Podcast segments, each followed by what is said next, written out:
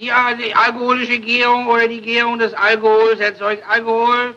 Das Alkohol erzeugt Gärung, die sogenannte alkoholische Gärung.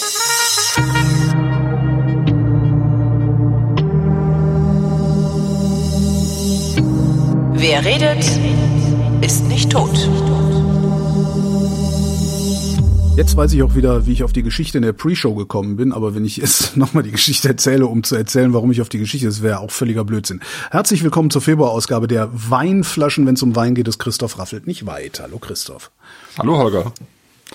Äh, warte mal, wie fangen wir immer? Aber genau, als erstes fangen wir an zu trinken. Was, womit fangen Genau. wir an zu trinken? Genau. Wir äh, sind ja noch mal auf Sizilien. Wir trinken dreimal Sizilien und zwar von einem Weingut wieder und das heißt Gulfi. Äh, benannt nach, einem, nach einer Ortschaft. ja, Okay, Gulfi. nee, ich habe die, ich hab die Flaschen rausgenommen und Also, habe gedacht, Gulf One, geiler Name. Nee, das heißt tatsächlich heißt die Ortschaft Chiaramonte Gulfi, äh, liegt irgendwo bei Ragusa. Das ist eher so, ähm, Entschuldigung. okay. Es ist Ähm, ja, bitte. eine, eine Kollegin vor ist 20 Jahre her erzählte dann irgendwann mal, dass sie in der Schule äh, hätte es ein Zwillingspärchen oder sowas gegeben. Das wären die Raguse-Brüder gewesen. Und ich finde, Raguse-Brüder klingt so, als hätten sie äh, in den 20er Jahren im südlichen Neukölln ihr Unwesen getrieben. Mit, äh, zusammen mit den Mabuse-Brüdern. Genau, Raguse. So, äh, wie heißt die Ortschaft? Okay, also ich bin anscheinend etwas zu leise. Oh ja, das ist schade. Ja, das ist schade. Ja, ja.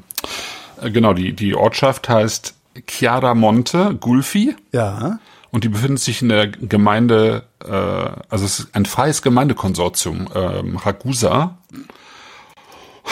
Und Ragusa, das ist so ähm, südlich, also südöstlich. Wir waren äh, im letzten Monat waren wir ja, und wir trinken, das, das wollte ich ja eigentlich sagen, Genau. wir trinken den Weißwein, ne? Ja. Der heißt Ach so, ah. äh, Valcandria. Die, die haben so, so ähm, teilweise etwas ungewöhnliche Namen, die, glaube ich, mit dem hiesigen Slang dort zu tun haben.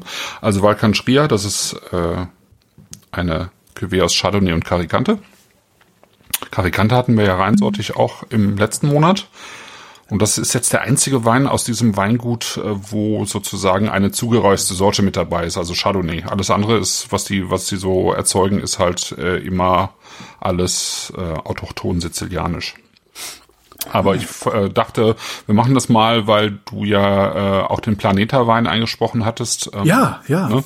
Äh, was ja auch mit Chardonnay war und teilweise auch Chardonnay Caricante ist. Deswegen dachte ich, passt das ganz gut. So als Einstieg.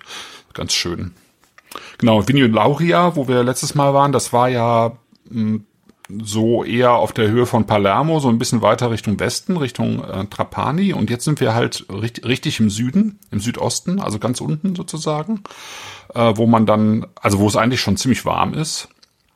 Aber ähm, das Weingut liegt in den sogenannten Monti Iblei. Äh, auf Deutsch heißt das, hast, weiß nicht, ob du das schon mal gehört hast, Hybläische Berge. Nee. Genau. Ich lerne ja auch gerade. Spanisch, weil ich so gut wie nie nach Spanien komme. Ich sollte Italienisch lernen. Ja, ist total schön, ne? Also ich, wenn, wenn ich irgendwie ein bisschen, also wenn ich mir das merken könnte, ich kann mir einfach keine Vokabeln merken. Da, das, schlimm. ja, du, man muss es halt, du musst halt am Ball bleiben. Ja, ja, natürlich, ich weiß, aber es ist Und ich habe so eine schwierig. App, Also, so eine App, die heißt, ähm, äh, habe ich vergessen, die heißt äh, Duolingo. Hab vergessen. Duolingo heißt sie.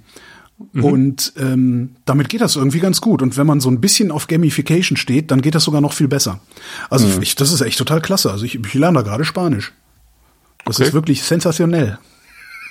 ja, ich hatte, ich hatte halt mit Babel angefangen, ein Ja. bisschen mein Französisch wieder aufzuarbeiten. Ja, aber ich mach's, mach's einfach nicht, nicht äh, konsequent genug. Ich muss irgendwie schon andere Sachen konsequent genug machen, die mir irgendwie gerade wichtiger sind. Aber Ja, Ja, im Prinzip, ja. Ich, ich finde Italienisch einfach auch total, eine total schöne Sprache. Also ich Ja. mag das auch total gerne hören, ja. das Praktische ist, dass die Italiener auch Spanisch verstehen, weil es ja so ähnlich. Ja, ja, in der Tat. Also ich bin auch immer wieder erstaunt mit meinen paar Brocken Latein, die ich gelernt habe, wie viel ich dann doch lesen und verstehen kann Hör auch. auf, sonst kommen wieder die Bildungsbürger um die Ecke und sagen, siehste, es ist doch richtig, 27 Jahre Latein in der Schule zu lernen. Ja, ja, ja. Ja, glaube ich auch. Echt? Also als Nee, Basis also- dafür, ja, Nee, nee, absolut Also nicht. ich meine, Nee, nee, als Basis finde ich das immer noch super. Nee, irgendwie. Latein also, ist völlig, so überflüssig, völlig überflüssig. Nö, finde ich nicht. Grauenhaft. So. Brauchst du, brauchst du doch nicht. Ich meine, wenn es darum geht, romanische Sprachen zu lernen, kannst Nein, du direkt eine romanische Sprache lernen. Ja, da hat man, weißt du, hättest du Spanisch gelernt, hättest du jetzt leichter mit Italienisch. Aber nein, der feine Herr muss ja, hattest du überhaupt Latein? Hattest du nicht Französisch damals? Ja, ich hatte alles. Alles. Ja, ich habe Latein tatsächlich noch in der neunten Klasse, glaube ich, dazugenommen. Echt? Weil, und ja, weil ähm, ja manche Universitäten, Bonn zum Beispiel, damals Ja. immer noch ähm, ein Latinum verlangt haben. Für, Germanistik. für Germanistik, aber auch für Geschichte und für Komparatistik und so weiter und so fort, genau. Stimmt, genau, und du wolltest ja, hattest ja ursprünglich mal vor, sowas Brotloses zu studieren. Ich erinnere mich, ja, ja, ja. Ja, habe ich sogar mit angefangen. Mit Germanistik und Geschichte. Das waren ja auch meine Abiturfächer. Ja. Ja, ja, Ach Gott, ey. Genau. Wie kommen wir jetzt zurück zu den angenehmen? Ähm, genau, wir, wir kommen zurück zu, zu Gulfi. Die liegen nämlich also in den Monti Iblei, äh, den sogenannten Hybläischen Bergen. Das ist so zwischen, zwischen Ragusa und Syracuse, also Syracusa. Ja. Und das sind ja alles, das sind eben alles alte Städte, wirklich alte Städte, die eben schon sozusagen um den Peloponnesischen Krieg, das hatten wir ja, ne? Ja. Letztes Mal auch schon äh, gegründet wurden. Genau, und die eine Stadt hieß halt äh, Megara Hyblaea. Und das war eine griechische, ja, das war so eine griechische Enklave. Und ähm, und daher halt halt der Name. Und diese diese Hybläischen Berge, die liegen halt bis zu 1000 Meter hoch. Und entsprechend ähm, gibt's da natürlich dann auch ein paar kühlere Ecken, wo ähm, Gulfi eben Weinberge besitzt und und äh, eben Weine anbaut. Und dann ist es da eben dann doch nicht mehr so heiß, wie man sich das so vorstellt. Ja, also wenn man wenn man halt direkt am natürlich irgendwie am Strand äh, Reben setzt, dann ist es ein bisschen heißer. Ne? Ja. Ich finde ja, dass also zumindest auf der Karte, ich bin da ja gerade nicht, aber so auf Google Maps sieht Chiaramonte del Gulfi äh, irgendwie voll schön aus. Also als wird das irgendwie auf so einem, das ist halt so eingefasst, also so, so ein ganz altes Städtchen. Ich gucke mal gerade auf den Ja. Bildern. Altes kleines Städtchen. Ja, aber eben auch auf einem Hügel, ne? Oder? Mhm. Ja, ja, genau. Auf einem Hügel. Herrlich. Ja. Mehr Italien, echt, Mann, mehr Mhm, Italien. Total. Ja, und Sizilien ist halt wirklich auch nochmal ganz besonders toll, finde ich. Das ist großartig. War ich ja noch Und nie. ähm, naja, ich auch schon lange nicht mehr. Zu lange. Ich wollte eigentlich dieses Jahr, aber ähm, jetzt machen wir was anderes und genau. Die Geschichte sozusagen, die ist irgendwie so ein bisschen typisch für äh, sizilianische Weingüter. Wir hatten das ja beim letzten Mal schon, dass das so richtig eigentlich erst wieder in den 90er Jahren losgegangen ist. Ja. Ne? Mit so ein paar Vorboten in den 80ern, ausgehenden 80ern. Und die Familie ähm, äh, Gulfi sozusagen, also denen Gulfi gehört, die heißen Catania. Auch sehr italienisch, ne? Äh, Vit- Vito Catania. Ähm, also die Familie kommt eben aus Sizilien, ähm, auch aus diesem, aus, aus Gulfi und ähm, aber der ist halt äh, als Kind, glaube ich, äh, mit In seinen den Eltern, Zaubertrank gefallen. Äh, nicht ganz, sondern eben nach nach ähm, nach Mailand gegangen und ist da irgendwie dann auch recht erfolgreich geworden. Und dann hat er aber eben ähm, so ein bisschen Heimweh bekommen tatsächlich und und eben so einen alten Schuppen tatsächlich geerbt, ja. Und äh, der aber eben schon so seit ein paar Jahrhunderten irgendwie der Familie gehörte.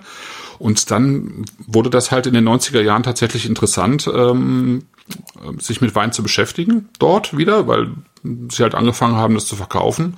Und dann hat er eben 96 hat er sein Weingut gegründet und hat ähm, sich den für mich auch wichtigsten, besten Önologen Siziliens, Salvo Foti, an die Seite genommen. Salvo Foti ähm, macht auch unter seinem eigenen Namen teilweise Weine, aber eben auch in so einer Gruppe von unterschiedlichen Winzern, viel am Ätna, aber eben auch in anderen Ecken. Ähm, der hat damals eben auch schon äh, ganz auf Bio gesetzt und ähm, vor allen Dingen eben auch sozusagen auf die auf die autochthonen Rebsorten und auch da, auf das auf das äh, sozusagen alte Anbausystem und das alte Anbausystem in in ähm, Süditalien ist das Albarello-System. Äh, das sind im Prinzip sehen die ähm, die Reben, also die Rebstöcke dann so aus wie Kopfweiden. Ja, das sind so äh, im Englischen wachsen- sagt man so wachsen- head pruned, ja, also wachsen hoch, äh, Buschreben, ja, Mhm. Buschreben, ja. Also die sind eben nicht an, an Drahtrahmen erzogen, wie man das hier heutzutage macht, sondern das sind eben Buschreben, die relativ klein sind, ähm, also geschützt sozusagen, äh, ähm, nicht so besonders hoch wachsen wie bei uns die Laubwände, sondern eben relativ niedrig bleiben. Und ähm, ja, dann eben mh, arbeitet der eben auch tatsächlich gerne noch mit so, so ganz alten ähm, Trögen und so weiter, in denen die, die Weine vergoren werden. Das ist jetzt hier bei Gulfi ein bisschen moderner. als bei Salvofoti selber. Aber so diese ganze Weinbergsarbeit, die ist halt ähm, sozusagen mit diesem Salvofoti in Verbindung gebracht und ähm, genau, jetzt hat er also die Weinberge da um die Ecke äh, in den Monte Iblay und dann hat er irgendwann hat er noch so ein bisschen am Ätna dazu gekauft und das ist dann der dritte Wein, den wir probieren. Aha. Also das eine ist Monte Iblay, das ist jetzt der, der ähm, Chardonnay Caricante. Dann haben wir ja gleich Cerasolo di Vittoria, das ist ein, nochmal eine etwas andere Ecke im Süden und dann eben eher äh, nochmal was am Ätna. Ja, trinken wir mal, ne? Ja. Also ich habe noch nicht. Ja.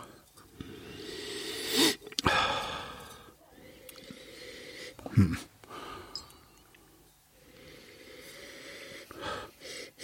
Finde der Nase relativ dünn. Ja, ist jetzt kein so kein so ähm, Duftwunder, das stimmt. Also ist jetzt nicht so wie wie Planeta oder wie der von letzter letzte, mhm, letzte, letzte Sendung, sondern wesentlich.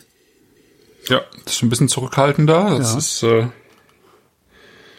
ich finde, da, da sticht so eine wachsige Note tatsächlich heraus. Das ist ein bisschen wachsig. Ne? Also es riecht schon südlich, finde ich. Das hat eine so einen südlich äh, schon so einen reif-fruchtigen, ähm, würzigen Ansatz, aber eben nicht so expressiv. Ja. Gar nicht. Ne? Gucken wir mal.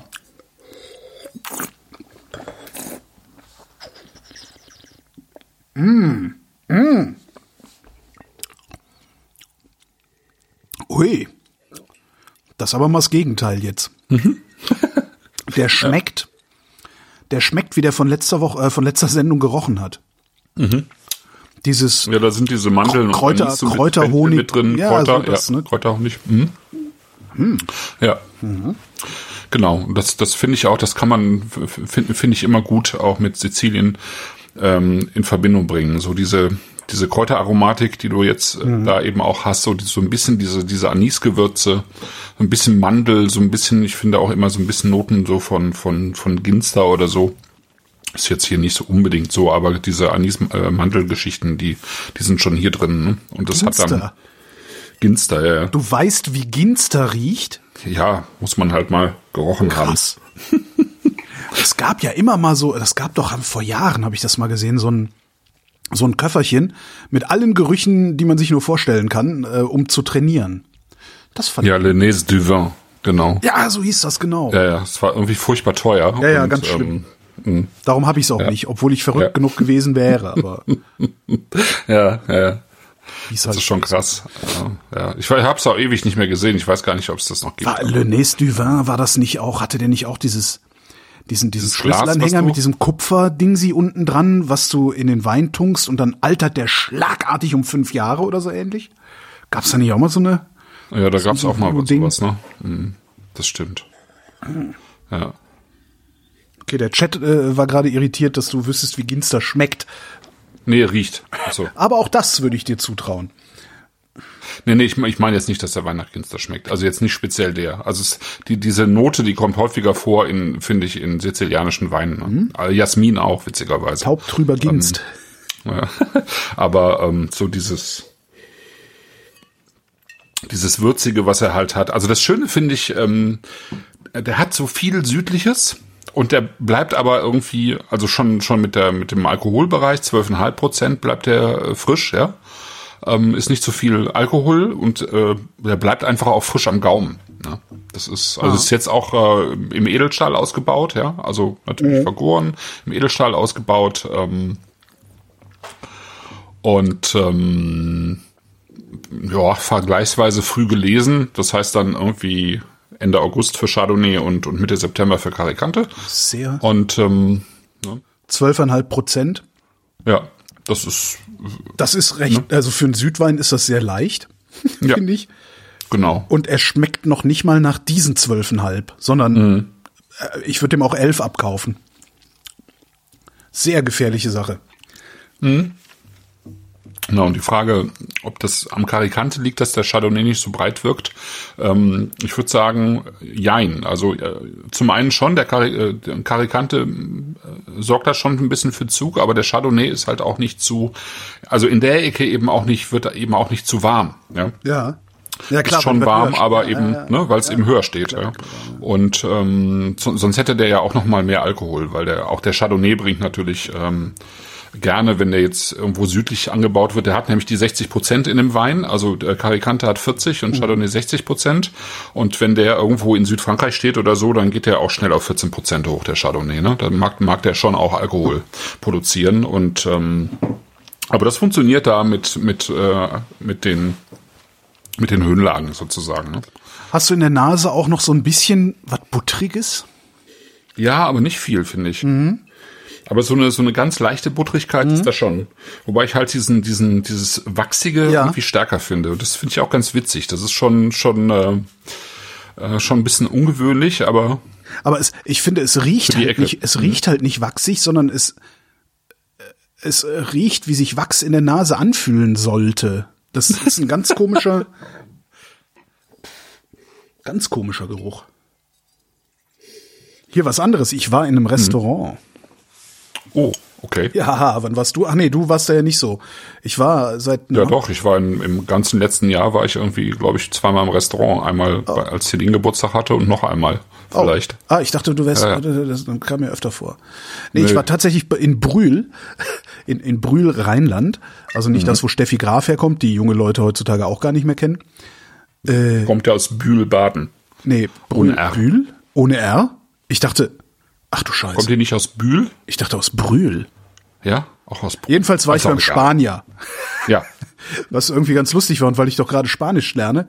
Ähm, ich saß da so, hab auf meine Begleitung gewartet und am Nachbartisch haben sie bestellt und mein Gehirn hat die ganze Zeit ich habe ich hoffe nicht laut gemacht. Mein Gehirn hat die ganze Zeit reingerufen, wie das, was sie bestellt haben, auf Spanisch heißt. Weil jemand schon so Cebolla, Tomate. ganz schön. Ja. Nee, jedenfalls war ich im Restaurant. Das war sehr, sehr schön. Also, weil es ist jetzt ist halt Brühl, ne? Also da, da darfst jetzt, da kannst jetzt nicht allzu viel erwarten. Das ist jetzt nicht also ehrlich gesagt, das letzte Mal, dass ich in Brühl im Restaurant war, war vorletztes Jahr ja. ähm, beim 80. Geburtstag meines Vaters. Da war ich auch beim Spanier. Echt? War das im El Patio? Ich weiß gar nicht mehr, wie der Name heißt, aber das ist mit so einem Innenhof, ja. Ja, genau, da äh, ja, ja. Belvedere gegen, also Belvedere dann über die Fußgängerzone und dann auf der linken Seite riesengroßer Innenhof. Der ist okay, das ist jetzt nicht Fine Dining, ne? Nee, aber, nee, gar nicht. Aber, aber ist halt ja, ja, völlig genau. okay. Also und der hatte, der meinte auch so, was hast du, hast du irgendwas Besonderes da? Sagt er, ja, ich habe äh, hier äh, Iberico-Koteletts. So, ja, gib her das war wirklich lecker. Erstens, das war mhm. wirklich richtig gut. Also sowas mhm. können diese Läden ja dann, ne? Also alles, was vom Grill kommt, ist bei denen ja immer ganz geil ja, eigentlich. Ja. Ich hatte da auch einen Grillteller. Nein, wir hatten die warme Vorspeisenplatte. Danach haben wir gedacht, eigentlich können wir jetzt auch direkt den Nachttisch nehmen, aber haben dann trotzdem noch die Koteletts gegessen. Und wir saßen draußen, ähm, also im Hof. Die hatten allerdings den Hof mhm. so ein bisschen abgetrennt. Äh, und Im Grunde war das so, also die Anführungszeichen kann ich gar nicht mitsprechen, so groß müssen die sein für draußen. Also weil rundum mhm. Plastikplane, mhm. arschkalt natürlich, überall Heizpilze und mhm. ein riesengroßer, wirklich so ein 1,80 Meter hoher Trotec-Luftfilter, der dann im Hintergrund vor sich hin gewummert hat. Okay, ja, wahrscheinlich haben wir in der saubersten Außenluft gesessen, die je erzeugt worden ist. Ja, aber war sehr schön, mal wieder im Restaurant. Äh. Ja, ne, hat schon was. Ja. Ich finde auch, auch so, geben Sie erstmal zwei Aperol Spritz im Winter. Oh Gott. Scheiß, egal, ja. Aber sehr schön, also muss ich, muss ich nochmal machen, irgendwann ins Restaurant gehen. Aber jetzt so langsam kommen wir auch in die Phase, wo man aufgibt und äh, ja, jetzt kriegt's ja eh jeder, der es noch nicht hatte. Naja, ich habe so noch so ein bisschen Hoffnung, dass, dass ähm, dass ein Omikron-Impfstoff gibt, also einen angepassten Impfstoff gibt. Ja, ja, ich, ich, auch. Und ich durchhalte, bis, bis es ja, den ich auch, gibt. Das stimmt. Also, das wäre so ein bisschen ja. meine Hoffnung noch. Fände ich auch ganz cool. Ja. Spätestens bei, auf, spätestens auf deinem Geburtstag, da schleppt's dann irgendeiner ein und dann haben wir den Salat. Mhm.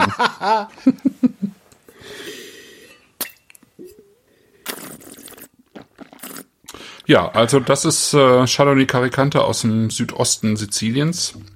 Woher? Bin ich auch. Also hm? ist das der Karikante? Also woher nimmt der diese? Der hat sowas Bitteres. Ja, das ist Karikante, okay. genau. Dieses leicht bitter, bitterherbe, dieses würzige ähm, und der bringt halt auch Also die, die, diese, diese sizilianischen weißen Sorten, die, die bringen halt eine gewisse Säure mit, Ja. aber eben auch nicht zu viel. Ne? Das ist äh, immer so ein bisschen seidiger, das ist äh, nie brachial. Das ist schon immer südlich. Das hat schon diesen südlichen Touch. Aber es ist, hat eine schöne Säure, ne? Es ist saftig und äh, es ist so ein unkomplizierter Wein. Ähm, Ich wollte gerade fragen, ist das jetzt, also kommt da noch was die nächsten zwei, drei Monate oder ist das jetzt das, wo, wovon man sich einen Zwölfer für den Sommer holen sollte? nö, kommt noch einiges nächsten Monat. Okay. Kann man schon machen, aber ähm, ne? Ja. Wie, aber ja, aber was? Also es gibt noch Ja, bessere ich, ja, ich meine, kommt ja auf den, äh, kommt, äh, kommt ja ein bisschen auf den Trinkfluss an, aber ähm, also wir machen die nächsten, das, das steht schon fest, wir machen die nächsten drei Sendungen, machen wir, ähm, ich sag mal, Portugal und äh, Galicien. Ah, Ja, also äh, Vinos Atlanticos. Ja, mal, mal so gesagt. Ist das tatsächlich eine Kategorie oder hast du dir das gerade ausgedacht? I-Disco? Nee, das ist, das ist kein, das ist ja keine Appellationsbezeichnung Okay, ja. sozusagen, aber es gibt halt Winzer von, von dort, die das als solche bezeichnen und Okay. sobald man diese Weine im Glas hat, weiß man auch warum. Weil die ähm, Weine einfach diesen, dieses atlantisch jodig, salzig, frische haben, ne? Ja. Genau. Und es gab noch die Frage nach, ähm, nach dem Karikante. Den hatten wir ja in der letzten Sendung schon mal äh, reinsortig. Ähm, das ist eine Rebsorte, die eben aus Sizilien stammt Ja. und äh, die dort irgendwann entstanden ist eben aus einer natürlichen Kreuzung, wie, wie, wie sowas eben passiert, wenn man es nicht züchtet. Und ähm, die Rebsorten, die beiden Rebsorten, aus denen die aber wahrscheinlich äh, stammt, die kennt irgendwie so gut wie, wie niemand. Die werden auch, glaube ich, kaum noch angebaut. Das ist Cacho und äh, Montonico Pinto. Also das ist nix, äh, nix, was man so so hat. äh, Cacho normalerweise. meine ich aber schon mal irgendwo gehört zu haben. Hast du das schon mal angeschleppt irgendwie? Nee, nicht, dass ich wüsste. Okay. Ah, hier vom Gulfi gibt's auch ein Karikante, äh, was man anders schreibt, aber äh, in pur. Will man das mal probieren? Ja, genau. Hm. Ja, und, und ich glaube, wir hatten auch gar nicht, wir hatten Catarato letzte, letztes Mal, Stimmt, nicht Catarato Karikante. war's. Ja, Wir hatten Catarato. Nee, Karikante ist tatsächlich eher eine, eine seltenere. Also Catarato ist ja eigentlich die, die, ich war jetzt auf dem falschen Dampfer natürlich. Catarato ist eigentlich die wichtigste Rebsorte aus Sizilien, ähm, und auch die zweitmeist angebaute in ganz Italien, aber eben eigentlich nur auf Sizilien. Und ähm, Caricante ist, ist äh, letztlich eine Rebsorte, die, die ähm, relativ selten geworden ist und die eben im Wesentlichen noch in diesem, diesem äh, Südosten in, äh, auf Sizilien vorkommt. Ja, genau. Will man den mal probieren? Kostet 22 Euro die Flasche, also schon. Ja, ich, ich finde, man von Gulfi kann man tatsächlich alles super trinken. Also Okay. ich, ist eines eines meiner Lieblingsweingüter. Es hat relativ lange gedauert, bis sie überhaupt wirklich nach Deutschland gekommen sind und und hier im Markt vorhanden waren. Aber ich finde es total schön. Also es ist im Prinzip, also die machen halt diesen sagte ich als Einstiegswein diesen Chardonnay Karikante, Den wir gerade haben, eben, ne? Den wir gerade haben. Dann machen die äh, zwei Cerasolo di Vittoria, den wir jetzt als nächstes trinken. Ähm, das sind der Cerasolo di Vittoria ist äh, immer eine Cuvée aus äh, Nero d'Avola und Frappato. Und dann machen sie eben, also das machen sie sozusagen als in Anführungsstrichen einfachen Wein und dann nochmal als Classico, also aus diesem zentralen Anbaugebiet heißt das immer in Italien, ne, so wie Chianti Classico. Das ist dann die, der Kern des Gebietes, der dann als besonders gut gilt. Dann machen sie eben zwei Weine vom Etna, von denen wir auch einen haben und was wir jetzt heute nicht haben, weil wir Nero d'Avola in der letzten Sendung schon mal äh, hatten. Die machen, ich glaube, sechs verschiedene Nero d'Avola oder sieben oder acht sogar. Ähm, also ähm, von von einfach bis äh, vier verschiedene Lagenweine mittlerweile, ja, aus Höhenlagen mit verschiedenen Terroirs. Also und das ist, ich finde, das ist alles toll, was sie machen. Das ist einfach sehr gekonnt und immer schön und Das äh, klingt, ist auch als immer hätte, seinen Preis wert, finde ich. das klingt, als hätte der dramatisch viel Fläche da. Oder produziert der Mm. geringe Auflagen? Ja, das sind dann eher geringere Auflagen. Ich, ich weiß gar nicht genau, wie viel er hat. Vielleicht 40 Hektar. Das ist schon schon mehr, schon schon vergleichsweise für für deutsche Verhältnisse, glaube ich, relativ viel. Äh, für sizilianische Verhältnisse, also da gibt's viel, viele sehr große Weingüter. Ja. Ähm, ist es gar nicht so viel. Aber ähm, ich, ich meine, ich meine, es wären so um die 40 irgendwie. Ja. Hm. Genau. Also Valkantschria, ähm, wie es auch ausgesprochen wird, Valkantschria, ich denke mal so. Ähm, ne, 420 Höhenmeter die, die äh, Weinberge, also das ist ähm, vergleichsweise hoch, also die meisten deutschen Weinbaugebiete kommen nicht so hoch. Mhm. Und der nächste Wein, der kommt aus der Umgebung von Vitoria, deswegen heißt er auch Cerasuolo di Vitoria. Äh, ist eben auch äh, im nicht, Süden. Äh, ja? äh, nicht, warte, erstmal äh, Kapitelmarke für die, die so durchspringen wollen. Mhm. Ähm, Cerasuolo di Vittoria. Ja, ja, ja, ja, ja. Genau. Und der hat äh, praktisch als einziger Wein von Gulfi keinen von diesen Slangnamen, sondern der heißt einfach so, wie die Appellation heißt. Ja. Und ähm, unten drunter kann man ja sehen, das ist eine sogenannte DOCG äh, Denominazione Origine Garant Controllata e Garantita heißt es. Also ähm, das ist sozusagen die, der oberste, die oberste Spitze in der Qualitätspyramide des italienischen Weinbaus, ah, okay. was aber heutzutage eigentlich so gut wie gar nichts mehr zu sagen hat. Ach, und warum, aber ne? warum steht's dann drauf? Ja, weil die Sizilianer irgendwie oder die, die, die dort eben äh, in Vittoria diese Weine erzeugen, schon auch stolz drauf sind, weil es mhm. die einzige DOCG äh, auf Sizilien ist. Also es gibt keine andere. Ja. Ja, also auch der Etna Rosso, der heute eigentlich der meistgefragte und teuerste Wein auf Sizilien ist und bestimmt auch der beste. Ähm, die, die haben eben noch keine DOCG-Zulassung bekommen, während halt andere äh, Ecken in, in Italien, die schon lange haben und ähm, das sind teilweise Sachen, die kennt kaum jemand, ja. Also zum Beispiel äh, eine meiner äh, Vorlieben ist ja die Romagna, also der Teil mhm. der Emilia Romagna, da gibt's Albana, das ist eine weiße Rebsorte dort, Albana di Romagna, die hat, das ist die erste weiße DOCG Italiens geworden, ja. ja. Und ähm, außerhalb von Italien kennt diese Rebsorte und diesen Bereich so gut wie niemand, also ganz wenige kommt jetzt so langsam, aber es sind noch nicht viele und auch innerhalb von Italien ist das jetzt nicht die bekannteste weiße Appellation oder die beste, ja. Mhm. Also insofern, das, das, auf der anderen Seite hat man halt äh, jahrzehntelang in Bolgari, das ist ja so eine so eine Ecke von äh, ähm, von der Toskana, wo sündhaft teure Weine herkommen, die waren. Gerade sagen, ist halt, der mit den teuren ne? Uhren, ne? Äh, Bulgaria. Ähm, Bolgari, das ist so ähm, Sassikaya und und Onelaya und solche Macetro, das sind so Weingüter oder Weine, die kosten irgendwie ein paar hundert Euro. Mhm. Ähm, sind aber eben aus aus französischen Rebsorten gemacht, was äh, sozusagen der italienischen Weingesetzgebung immer so ein bisschen entgegengestanden hat. Deswegen waren das jahrzehntelang äh, Tafelweine, also Vino di Tavola. Ja, ja. Ähm, ja also insofern das hat, also die Qualität des Weins hat nicht viel unbedingt damit zu tun, ähm, ob, ob tatsächlich jetzt so eine, äh, ja, ob, ob da jetzt eine DOCG draufsteht oder nicht. Aber es ist halt eine sozusagen eine altgediente Appellation auf Sizilien, die einen ganz bestimmten Wein eben hervorbringt. Ähm, und dieser Cerasuolo, also den Namen gibt es, glaube ich, zweimal in Italien. Einmal ähm, in den Abruzzen, Cerasuolo d'Abruzzo, da ist das ein Rosé und zwar ein recht dunkler Rosé meistens.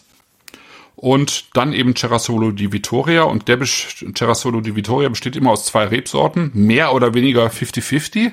Hier ist es aber 70-30. Nero d'Avola und Frappato. Und das sind beides Rebsorten, die eben aus der Ecke kommen. Ja, also autochtone Rebsorten.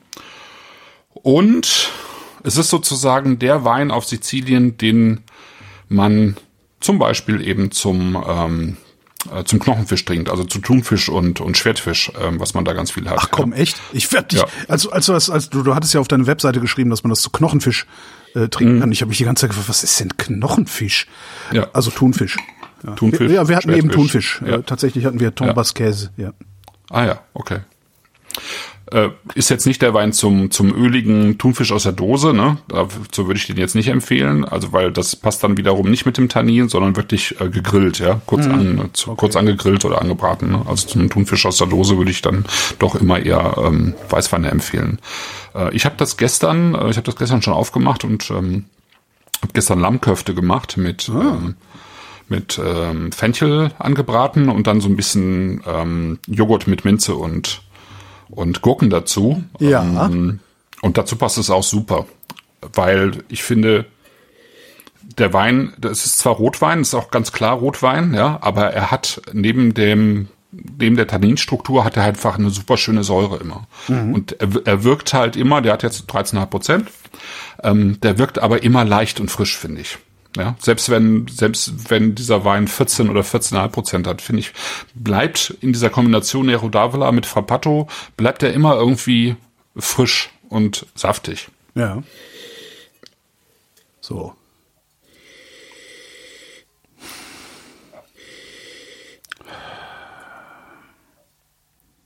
Ich habe dummerweise schon in den Chat gespinkst. Mhm. Äh, Für alle, wir Kölner sagen gespinkst, wenn wir sagen, dass wir irgendwo hingelinst haben. Ähm, Erdbeersahne, Mhm. ja. Kirsch-Erdbeersahne-Bonbon. Also sahnig. Auf jeden Fall sahnig, Kirsche, ne? Ja, aber vor allen Dingen Sahne. Mhm. Das ist sowas von sahnig. Schon witzig. Also Sahne hatte ich jetzt so noch nicht. So, Wie heißen denn diese, diese Sahne, Frucht-Sahne-Bonbons? Wie heißen die denn? Äh, diese Katjes-Sachen, Nee, diese, diese, nee, wie heißen die denn? bei Katjes finde ich, hat es überhaupt nicht. Das Nein, nein, ist, nein, äh, nein, nein, nein, diese. ne, Also ah, wirklich Sahne. Ja, nee, nicht so genau. Kaubonbons, nee, das sondern ist so auch Lutsch, Frucht, Lutschbonbons. Fruchtgummi. Genau, es gibt so, So. Lutschbonbons, die sind so, die sehen so aus wie so ein Campino. Sagt Giraffe Drinking im Chat, im Chat gerade. Mhm. Okay, also von das Campino ist gibt's halt so? Okay. da gibt's halt so Sahnebonbons und das riecht so ein bisschen. Ja, ich finde finde es auch, also es, es ist auch floral. Ich finde, da sind auch es ist nicht Veilchen, aber es ist, es geht so ein bisschen in die violette, violette rote Mhm. Richtung. Es ist nicht, äh, es ist, Aber es hat halt auch was, also es hat irgendwas von diesen Erdbeer-Kirschsahne, aber es hat auch ein bisschen was von Pfirsich-Melba, finde ich. dieses, Da ist auch ein roter, so ein richtig roter Pfirsich mit drin. ja, aber eher andere so Fruchtkomponente. Amarena-Kirsche vielleicht. Und ähm, was du, was du mit, was, wo du Veilchen meinst, gibt es Veilchenpflaume?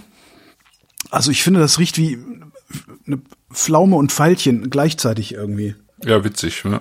Ja. Pflaume ist halt so ein, so ein typisches Aroma von Nero d'Avola. Ah, okay. Ja. Ja. Manchmal ist meine Nase ja echt ganz okay, ne? Ja, ja. Und ich finde ihn halt am Gaumen extrem charmant, ja. Jetzt das bin ist ich mal ähm, gespannt. Wahrscheinlich ist er wieder voll pelzig, weil ich nämlich ich Ah, bin nicht gestern einen. Abend. Ah, okay. Ich bin gestern Abend äh, zurückgekommen. Ich habe meine Eltern besucht gehabt. Und heute Morgen oder heute Vormittag habe ich gedacht, ah, scheiße, wann hätte ich, wann, was ist denn mit Wein aufmachen? Um dann zu sehen, dass ich mir gestern Abend doch noch hätte einen zwitschern können und das versäumt habe und dann zwei Glas Wein oder aus jeder Flasche ein Glas weggeschüttet habe, weil ich heute Mittag noch nicht saufen konnte, sonst hätte ich meine Arbeit nicht mehr machen können. Das Leben ist manchmal wirklich hart. Es sind fürchterliche Luxusprobleme, aber es ist hart. so.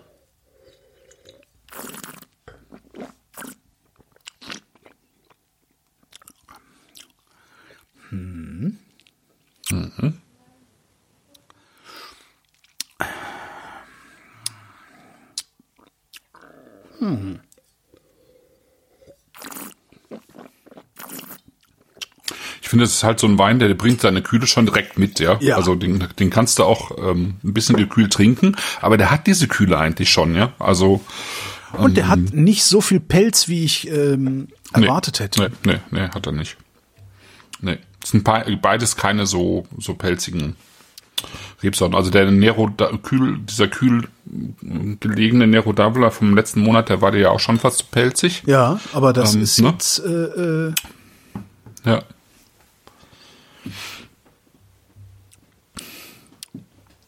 ja die Kühle ist wirklich erstaunlich. Okay, meiner ist sehr kühl. Also er hat draußen gestanden bis vor einer Stunde. Äh, Aber der, der ist der ist nicht der ist am Gaumen nicht so kühl wie er wie er ist. Also jetzt wie wie, wie seine Temperatur ist. Ja. ja. Also er behält, ich finde, behält diese Kühle und Frische Mhm. eigentlich die ganze Zeit bei. Und das ist, finde ich, sehr angenehm. Das, ähm, Auch wieder Pflaume. Ich finde ein bisschen Säure, ein bisschen dominante Säure. Mhm. Aber da muss man gucken, wie der morgen ist. Das wäre dann nochmal interessant vielleicht. ja.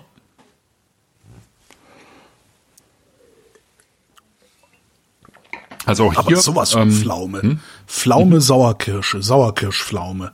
Eine riesige Sauerkirsche in Form einer Pflaume. Ja, also auch hier, ähm, also Frappato äh, eben 30 Prozent, Nero d'Avola 70 Prozent, so ein bisschen ausgereizt mit, mit Nero d'Avola ähm, auf 450 Metern, also wirklich auch hoch gelegen Ja. Auf Kalkböden, dann eben in diesem Albarello-System, also äh, Buschreben, die, die da gepflanzt sind, auch eben alte, ähm, teilweise wirklich auch alte ähm, Rebstöcke. Und ähm, dann eben äh, spontan vergoren, relativ kurz, eine Woche oder so. Und dann eben im ähm, Edelstahl ausgebaut, ja, sieben Monate lang. Also im Prinzip alles daran gesetzt, auch diese, diese Frische einfach ähm, zu behalten. Ne? Ist jetzt auch kein Wein, den man fünf Jahre weglegt, Okay. würde ich sagen, sondern das ist einer, den du, den du jetzt und die nächsten zwei, drei Jahre trinkst, aber ist auch gut. Ah, so ein Ähm, Grillwein, der andere oder? Terrassolo, ne, dieser, dieser ähm, äh, Classico, das ist dann nochmal ein anderer Schnack. Aber ähm, hier in diesem Fall würde ich sagen, das ist so ein, so ein Wein halt für die nächsten ähm, zwei Jahre eigentlich. Ne? Zum Grillen kann man den mitnehmen. Ja, absolut. Ja, Absolut. sehr schön. Es ist halt, ähm, ja, und das ist echt ein Allrounder, ne? Also das funktioniert auch super zu, so ein bisschen wie, wie, wie, wie äh, Beaujolais zum Essen, würde ich sagen. Ja, das, das passt, also hier ist noch cooler, weil es halt wirklich zu diesen Fischgeschichten passt, aber eben auch ähm, zu Grill oder zu Brotzeit irgendwie mit, mit ähm, ordentlicher Wurst dazu, ja. Ja. Geht schon gut. Den werde ich mal draußen stehen lassen über Nacht und gucken, wie der, wie der ist, wenn er warm ist. Aber wie viel, also wie kühl er ist, wenn er warm ist. Ja. Ja, ja, ja.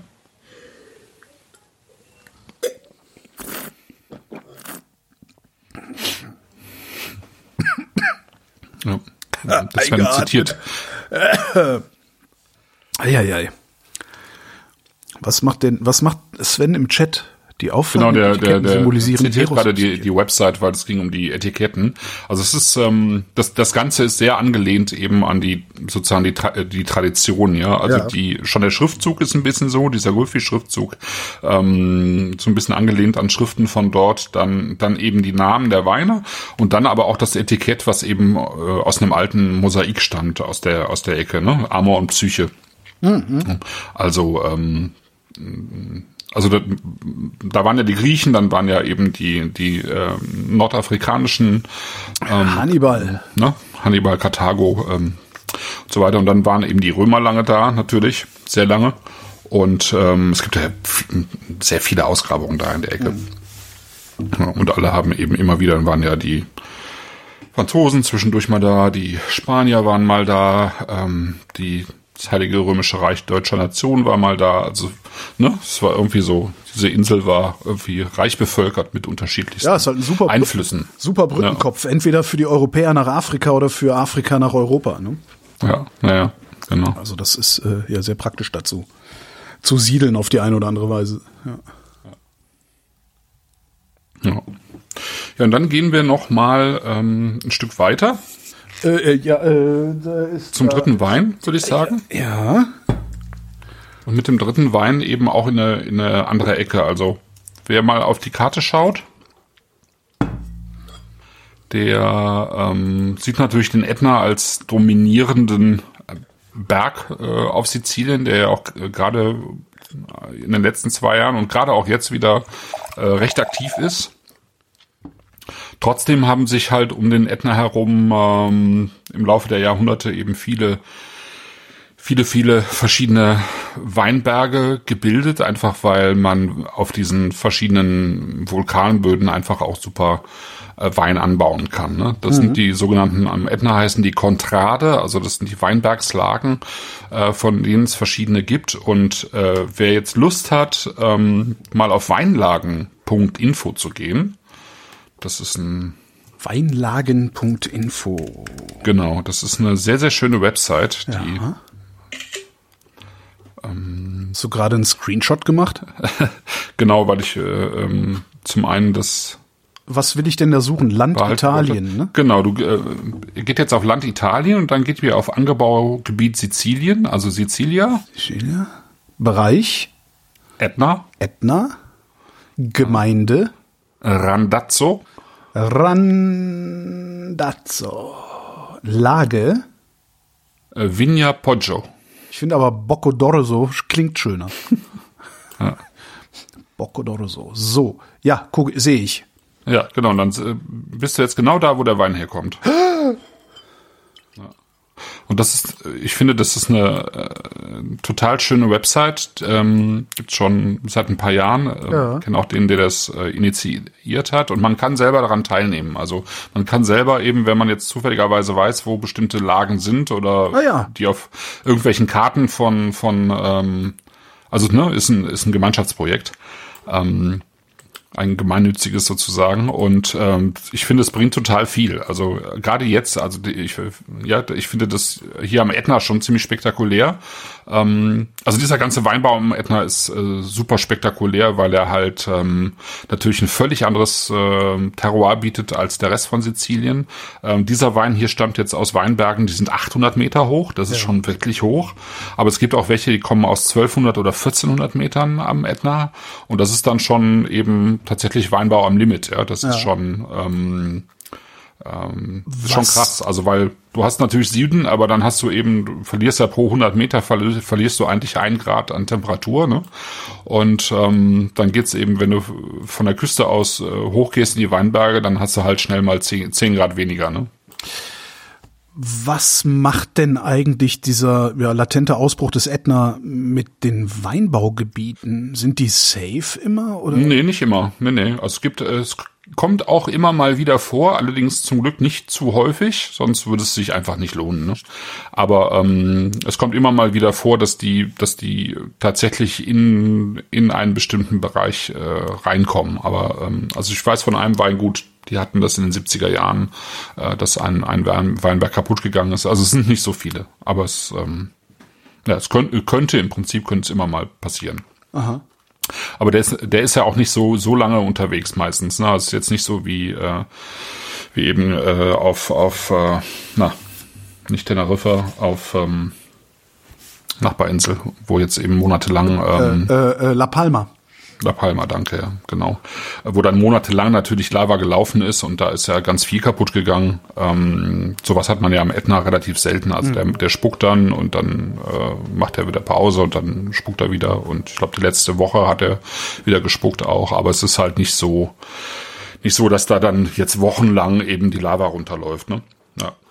Passend dazu, Frage, passend dazu Frage aus dem mhm. Chat, äh, gibt es in Gebieten wie am Ätna denn dann überhaupt alte Reben? Ja, genau. Und die gibt's nämlich. Ähm, ah ja. das, das super Spannende am Ätna ist eigentlich, sind die alten Reben. Ähm, ich glaube, die ähm, Reben, die Gulfi hat, die sind über 100 Jahre alt. Ah. Und ähm, das Ganze ist tatsächlich so, es gibt ja viele Weinbaugebiete tatsächlich, die mal einen wirklich guten Namen hatten und dann meistens war sozusagen der, der, der Cut, als dann die Reblaus kam und die ähm, sozusagen das, das ganze, äh, ja, die ganzen Weinbaugebiete ähm, also beschädigt hat natürlich auf der einen Seite, aber auch verändert hat, also die Kaufgewohnheiten und so weiter verändert hat, also den ganzen Weinbau eigentlich verändert hat Ende des 19. Jahrhunderts. Aha. Und so ein bisschen so war das mit mit äh, Sizilien auch, ja. Ähm, und dann lagen eigentlich diese Weinberge brach zum großen Teil bis in die 2000er äh, Jahre hinein. Und ähm, dann haben sich halt ein paar aufgemacht, dort wieder Wein zu machen. Äh, es gab natürlich immer so ein paar wenige, die das die ganze Zeit gemacht haben, aber es waren jetzt nicht unbedingt die, die das Ganze ja wieder bekannt gemacht haben. Aber in den 2000ern äh, kamen dann eben die, die auch wirklich ähm, dafür gesorgt haben, dass die Welt das mitbekommt, dass es eben am Ätna zum einen ganz eigene Rebsorten gibt, nämlich Nerello Mascalese und Nerello Cappuccio. Das sind die beiden Rebsorten, die wir hier auch im Glas haben. Wobei eben der Nerello Mascalese immer die Hauptrebsorte ist und der Nerello Cappuccio immer noch so mal eine, eine eigenständige kleine Würze mit da reinbringt, aber nie die dominierende Sorte ist. Ähm, und man sozusagen wenn man es so stilistisch einordnet, haben die damals gesagt, okay, das liegt irgendwo zwischen äh, Piemont und äh, Burgund. So. Und wenn man sagt Piemont und Burgund, dann hat man zwei der wichtigsten, besten Anbaugebiete für Rotwein auf der Welt sozusagen schon. Das heißt, ein äh, guter, ja? das heißt, ein guter Wein aus der Region nimmt es dann auch locker mit einem mittelmäßigen aus dem Bordeaux auf. Äh, Burgund. Burgund. Pardon. Ja, genau. Also Bordeaux ist einfach ein anderer Weintyp. Aber Burgund und Piemont, das sind so äh, Weine, die, also du, du siehst ja, wenn du hier ins Glas schaust, das ist immer noch ein relativ transparenter Wein. Ne? Du kannst irgendwie durch die Farbe durchgucken sozusagen. Ja. Ähm, ähm, Nerello Mascalese oder diese beiden Nerellos, die haben deutlich mehr Tannin jetzt als Nero d'Avola und äh, Farpato. Und äh, Pinot Noir und, und Nebbiolo aus dem Piemont, die haben auch ziemlich viel Tannin. Und ähm, die bilden aber dann eben auch so eine ganz bestimmte Art von Würze aus, gerade wenn sie älter werden. Und äh, das schafft, schaffen eben diese Rotweine vom Etna auch. Und das Schöne ist jetzt bei diesem Wein, finde ich, beim Reseka, das ist der aktuelle Jahrgang. Ähm, und das ist 2015. Wie, das ist der, das heißt, wollte gerade sagen, das ist doch nicht. Achso. genau. Das, Das, heißt, nach die, 2015 ist keiner gelesen worden. doch, doch, aber das ist der Jahrgang, den die jetzt im Verkauf haben. Okay, verstehe. Okay, so. Ja. Ähm, das heißt, die leisten sich den Luxus, muss man tatsächlich sagen, weil eigentlich sind ja sozusagen auf diesen Nero d'Avola und Süd, Südosten spezialisiert. Die leisten sich den Luxus, die Weine so lange liegen zu lassen vom Ätna und die brauchen auch Zeit. Ja. Die brauchen wirklich ein paar Jahre, bis sie sich gefunden haben. Ähm, den so lange im Keller liegen zu lassen, bis sie sagen, okay, der ist jetzt so, dass man ihn in den Verkauf schicken sollte. Und wir haben jetzt sozusagen das Glück, einen sieben Jahre alten Wein vom Ätna äh, zu trinken für einen vergleichsweise günstigen Kurs. Also ich glaube, der kostet jetzt 26 so um die 25, ne? 26 Euro. Aber es ist ne, im Vergleich, immer im Sieben Jahre, er Vergleich. ist sieben Jahre alt. Ja, ist sieben Jahre alt und es ist aus einem sehr äh, ge- angesagten Anbaugebiet.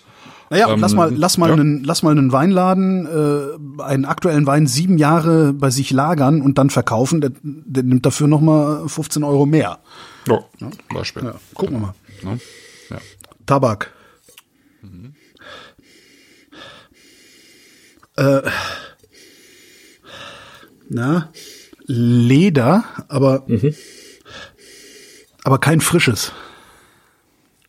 Nee, nee, nee. Genau. Also nicht, nicht abgewetzt, also nicht so eingeschweißt, aber auch eingeschwitztes, sondern kein frisches Leder. Also so, so, so wie nennt man denn das? Ab, gut abgehangenes Leder. ich weiß auch nicht, Also sehr sauberes, aber altes Leder. Ja, genau. Tabak. Rauch, ne, sagte auch der Michael Ja. im Chat. Rauch, da ist Rauch mit drin. Ne? Findest du? Also es ist kein, es ist kein reduktiver Rauch, also es ist halt nicht so Kneippelchenrauch Mhm. oder so, aber es ist so dieser, ähm, ne, das, da ist, da ist so ein Hauch von so einem schottischen Schloss mit drin, ne? Nicht viel, aber so Ja, ein- okay. ein kleines bisschen, ne? So, ein- so ein ja, Holzrauch. gehe ich mit. Ja, aber nicht viel. Also nicht dominieren. Aber sonst, also praktisch keine Frucht.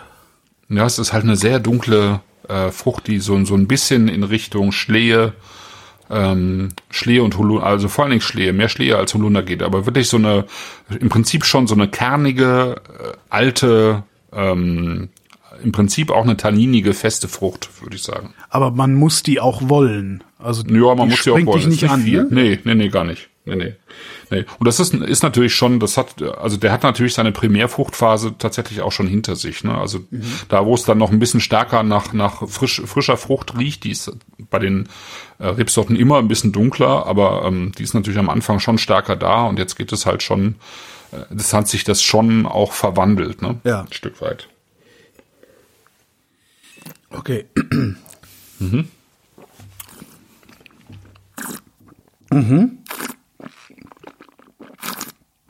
Okay, wesentlich mehr Pelz. Mhm. Wow. Oh, den hätte ich aber echt besser gestern Abend schon aufgemacht. Hast du besser gestern Abend aufgemacht, ja, aber genau, Die- weil ich finde Kühle. jetzt, ich habe ihn gestern Mittag aufgemacht tatsächlich, weil ich dann noch Besuch hatte und weil, weil ich eigentlich ja nicht ins Restaurant gehe, versuche ich mich mit einem Freund von mir hier einmal in die Woche zu treffen und ein bisschen zu kochen und Weine zu probieren. Ja. Guter Und ähm, was eine sehr schöne Alternative ist, und da haben wir das dann aufgemacht. Und das, das hat, also das war jetzt genau auch die richtige Zeit tatsächlich so für den Wein, weil ich, ich finde, also in meinem Glas hat, hat sich das genau gefunden. Das hat natürlich Tannin, also diese, dieser Wein hat einfach Tannin, Ja. aber er hat eine, ähm, Aber auch ja, diese, diese hat, er hat Kühle sich wieder. schön hat- abgeschliffen jetzt so. Hm? Und er hat wieder diese Kühle, der Vorgänger Ja. auch hatte. Ich finde, er hat auch in der Nase tatsächlich eine wunderbare Süße. Also Ja. es ist nicht nur dieser, also es ist nicht nur, nur das Würzige, es ist das Süße von der Frucht. Also gar nicht das Fruchtige von der Frucht, aber ähm, ja, also, also eine Süße, die man in, mit, mit dunkler Frucht in Verbindung bringen könnte, finde ich. Mit einer Süßkirsche oder so. Das hat er schon auch. Ähm, und das finde finde ich, macht ihn so, ähm, ja, das macht ihn irgendwie elegant und charmant vor allen Dingen, ähm, weil er halt nicht, äh, ich sag, sag mal, ähm, ähm, der ist nicht zurückgenommen, kühl und würzig und tabakig, sondern äh, offen, trot, also trotzdem irgendwie ja. offen. Ja, ja, ja. ja.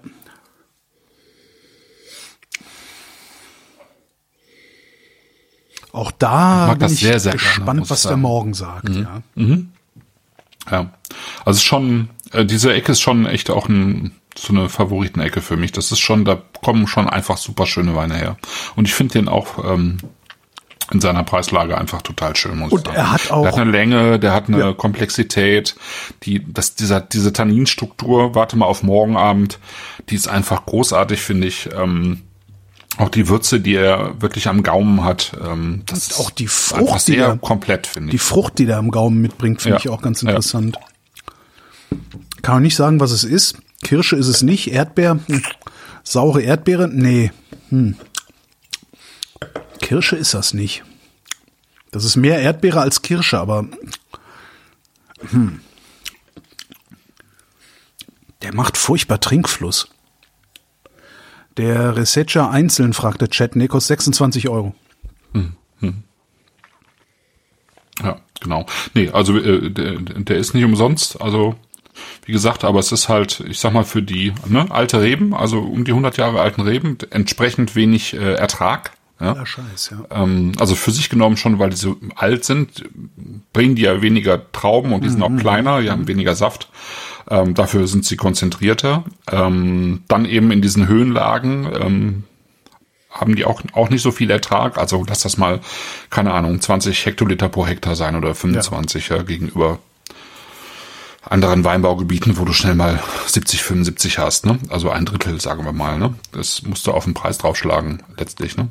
Und dann bleibt er halt sieben Jahre im Keller liegen. Ich find Und das dann nicht hat er teuer. einfach auch noch eine, nee, ich finde das auch nicht teuer. Das ist halt Also viel es, Geld, ne? Also ist jetzt halt mal, viel Geld ist viel für, Geld, aber klar. für, für den Wein finde ich das jetzt nicht teuer. Ja, also ich finde auch immer im Verhältnis, Ja. ne, also wenn, wenn wir im Verhältnis zu anderen Weinen, zu anderen, genau, zu anderen Getränken oder zu anderem Vergnügen sozusagen, ist, ist es, finde ich es, äh, finde ich es absolut angemessen. Ist ein, ich finde für das Geld echt da, ein toller da will Wein. ja auch noch der Händler will ja auch noch was dran verdienen. Also das ist jetzt nicht, ja, nee, finde ich völlig in Ordnung.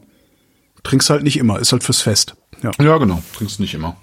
Aber wenn, dann macht Spaß, finde ich. ja ist so, das schön. ist halt so die Flasche, da kaufst du eine Flasche von oder Mhm. zwei, drei. Und wenn dann irgendwie, da kann man halt super Freunde mit beeindrucken. Das ist so, ja, das auch. den stellst halt auf den Tisch, ne? Du, du, du, man ist irgendwie mit sechs oder acht Leuten. Drei davon verstehen was von Wein. Der Rest trinkt ganz gerne. Dann stellst du den dann hin und alle sind begeistert. Hm. Und jeder so auf seine Weise, weil den kannst du halt auch einfach so wegsaufen. Der, wenn, wenn du, wenn du dich Ja, nicht ja, drauf genau. einlässt, dann, dann Ja, verlangt er auch nichts von dir. Ne? Ist Nee, genau. Du, du, mu- du musst dich nicht drauf einlassen und der ist trotzdem gut, Ja. ähm, ne? weil er einfach so stimmig ist. Äh, Der ist so in sich sehr komplett, finde ich. Und ähm, genau, und wenn er dich drauf einlässt, dann hast du einfach einen, einen tollen Wein, den du wirklich auch über Tage hinweg irgendwie begleiten kannst, sozusagen, wenn du Lust hast.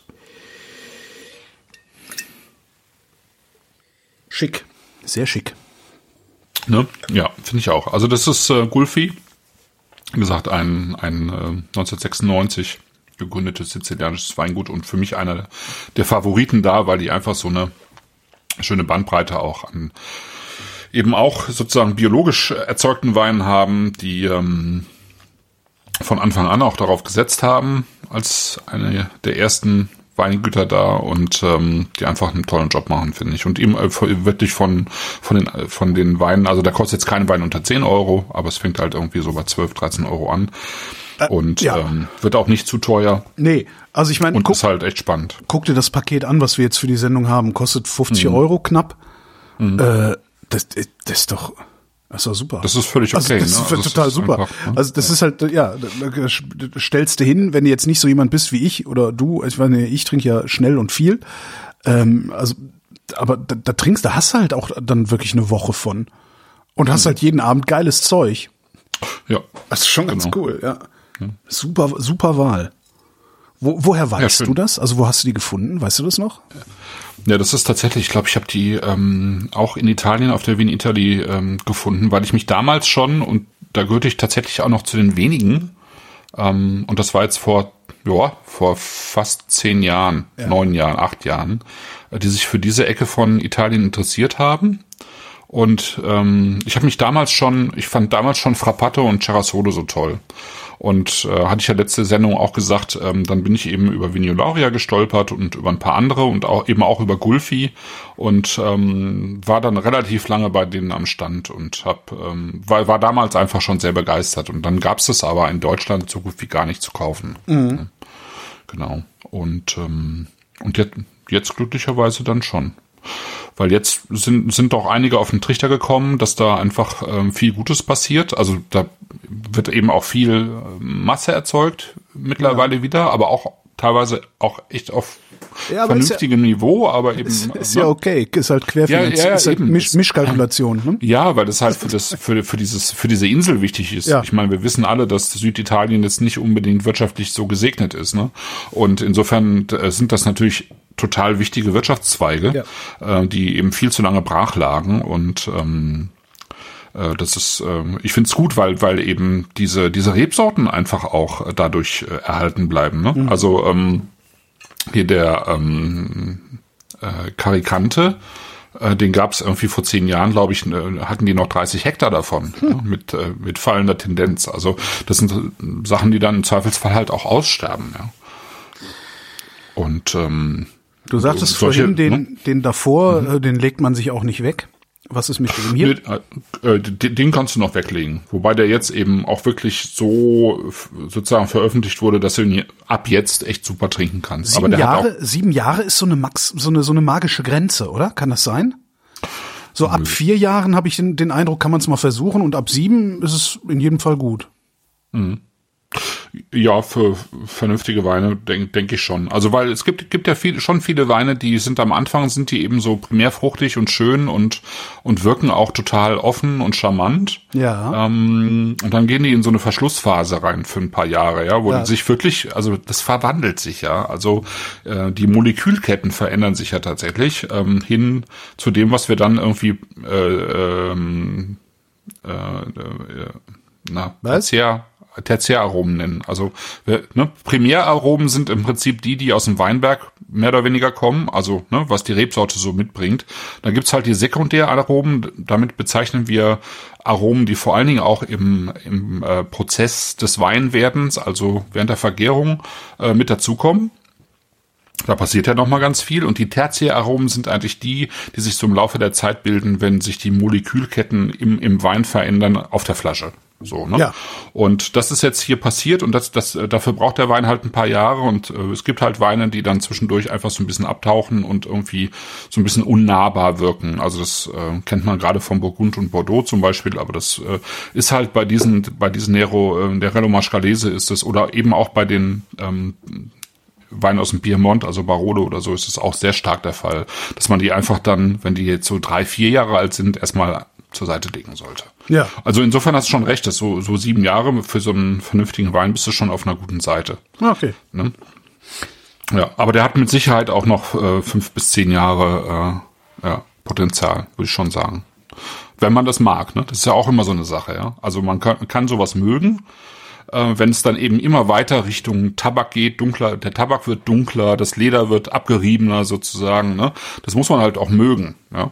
Ähm, das, Kennst mich ja. ja. Naja. Also das ist nach langer Zeit jetzt mal wieder ein roter, wo ich denke, Mensch.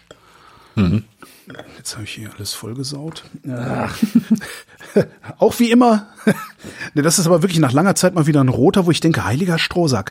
Davon äh, äh, ein Sechser, aber äh, das kann ich mir nicht leisten, aber im Prinzip davon ein Sechser. Ein Dreier. ein Dre- Ja, ein Dreier. Ja, und ich kann nur empfehlen, wirklich. was okay, auch, was äh, okay wäre, wenn ich nicht noch, ein, ne, noch sowieso sechs von den Weißen haben wollen würde. Weil von unserem Ja, Weißen also gibt's ich, auch noch einen Ich kann nur anderen. empfehlen, aber wir machen ja nun mal immer Dreierpakete. Ich äh, würde auch empfehlen, wirklich einen dieser Nero d'Avola mal, wenn, wenn du schon bestellst, mitzubestellen, Ja. weil die einfach, ähm, das ist sozusagen deren zentrales Thema.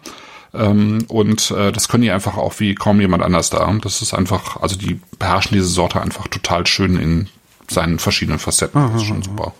Ja, ist echt, der ist wirklich beeindruckend. Was ich, kann, kann nicht mal wieder was für ein Zehner beeindruckend sein? Du, du, du warst von den letzten drei Weinen aus der, ja. aus der Januarsendung auch sehr angetan und die waren alle nicht teurer, ne? Ja, ja. Also so um die 10 Euro. Also das, äh, und das waren auch alle drei schöne Weine. Und der, der ähm, Vino Lauria, der macht auch einen sehr schönen Frappato zum Beispiel, ja. Ähm, ja, aber es ist so, also man merkt schon einfach, natürlich merk, merkst du einen Unterschied dann, ne? Du merkst ja auch den Unterschied zwischen diesen drei Weinen jetzt, ja. Der Reseka kostet halt das Doppelte von den anderen quasi, aber er hat halt auch einfach eine andere Klasse und das ist, äh, ist so, ne? Ja. Und kriegt dann auch, wenn er ein bisschen im Glas war, kriegt er noch so was Buttriges auch dazu noch in einem Rotwein. Ja, stimmt, ja. ja, ja. In einem Rotwein bin ich das echt nicht gewohnt. Ah, Ja, Mann, fuck, das wird wieder so teure Scheißsendung immer hier. naja. Genau, nächste Sendung machen wir. En- ja, Ende es- März, ne? Was ja. ganz anderes jetzt. Äh, Es gibt einen Werbeblock im Chat, das ist auch neu, Oh, aber ja. ich finde den sehr angemessen. Sehr schön, ja. Martin Tesch, unser, unser Lieblings-Rieslingswinzer, also das, Leben ist so kurz für trocken. Nee, wie war das? Das Leben, nee, wie war das mit trocken? Egal. Der macht halt trockenen Weißwein, trockenen Riesling. Vor allem Äh, Rieslinge, genau. Von, genau, vor allen Dingen Riesling. Der hat zu Weihnachten hat er mir äh, kommentarlos einfach ein Paket mit Wein geschickt. Da war drin, was waren da drin? Mit den Künstleretiketten? ja, oder? genau. Ja, ja. Auch super Weine waren das. Das war ganz, ganz schrecklich. Ja, so schnell Das habe ich noch gar nicht aufgemacht. weggesoffen. ja, jedenfalls gibt's, und das ist eine coole Idee, äh, den kompletten Jahrgang 2020 Mhm. in einem Sechserpaket, aber jeweils nur ein Viertel Liter. Also ist schön, 250 ja. Milliliter. Find ich auch super. Mhm. Das heißt zwei Glas Riesling.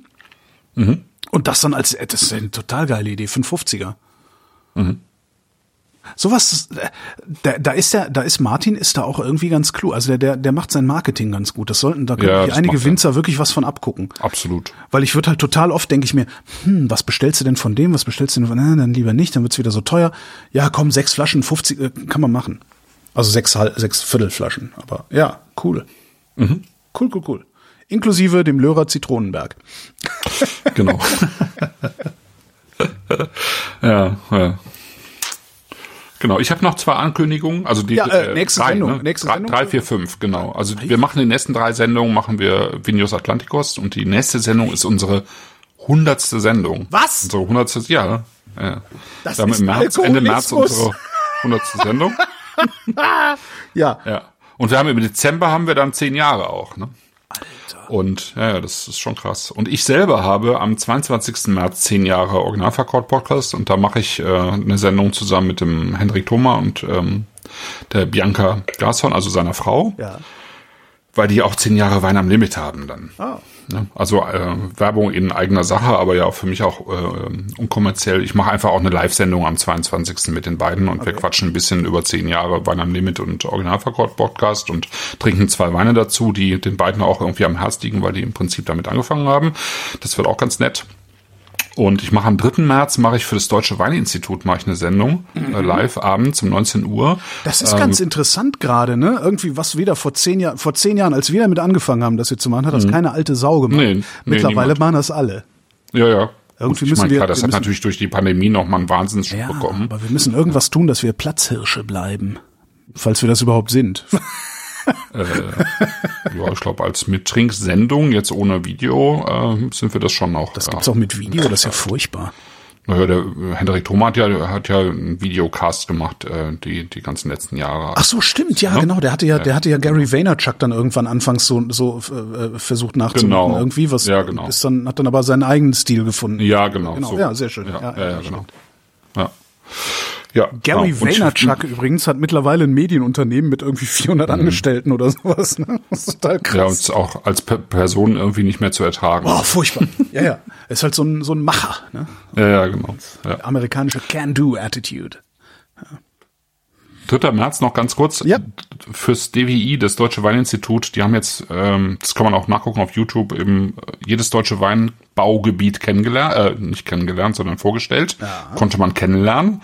Und ich mache das letzte jetzt am 3. März, nämlich Württemberg. Württemberg ist aufgrund des ersten Buchstabens immer das letzte im Das ist das allerletzte Weinbaugebiet. Ja.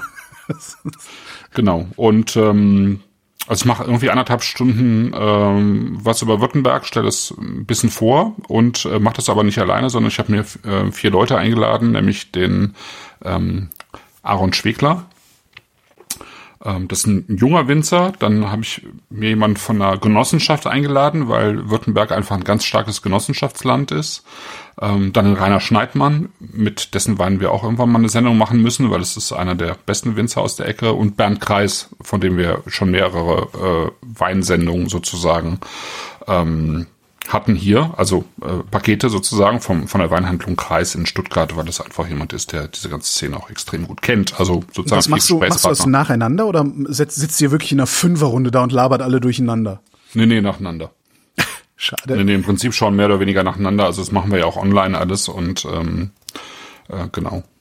Also wer, wer, wer Bock hat, sich da reinzuschalten. Ähm, ich finde Württemberg halt äh, spannend, weil es halt äh, im Prinzip ja immer noch vor allen Dingen Genossenschaft ist. Ja. Das, das meiste, was da produziert wird, ist immer noch so ein, so ein äh, warm vergorener Trollinger. Aber es gibt, äh, auf der anderen Seite gibt es halt extrem gute Winzer. Und äh, den meisten ist halt gar nicht bewusst, dass Württemberg irgendwie das viertgrößte Weinbaugebiet in Deutschland ist, dass da total viel Riesling auch entsteht. Mhm. Und äh, weiß nicht, ob das der Gebietswerbung Württemberg auch bekannt ist, weil die haben irgendwie dazu ein Paket lanciert, was man bei verschiedenen Händlern erwerben kann. Also jeder mhm. Händler hat ein anderes. Aber es muss halt immer ein Trollinger, ein Lemberger und eine rotwein sein. Ja. Dabei wird da halt auch total viel Weißwein äh, erzeugt ne? und gute Weißweine. Genau. Und ähm, ich finde, warm vergorener Trollinger sagt, ist auch ein sehr schönes, schöne Beleidigung. Äh, Immer du warm vergorener Trollinger. ja. das ist, ja. Warm vergorener Trollinger. Ja, ja.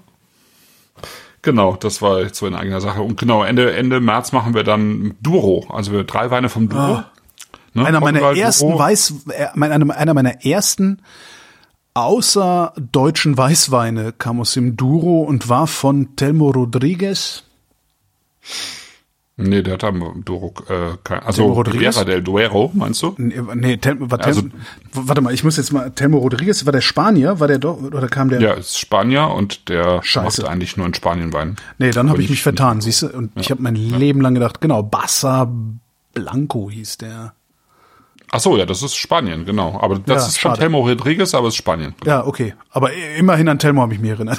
Hm? naja, ja, ist schon nicht schlecht. Ja, der war ganz geil.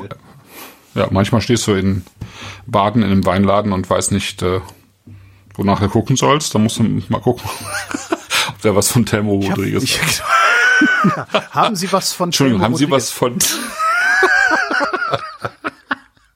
Ich habe dann habe ich festgestellt im Bus habe ich immer noch äh, diesen 5 Liter Bag-in-Box Rotwein, den ich im badischen Weinladen gekauft hatte. Also wir, wir ah, hatten ja. halt gedacht, na kaufen wir hier eine Flasche, dann eine Flasche von guten Sachen und dann holen wir noch sowas für, für Alltags.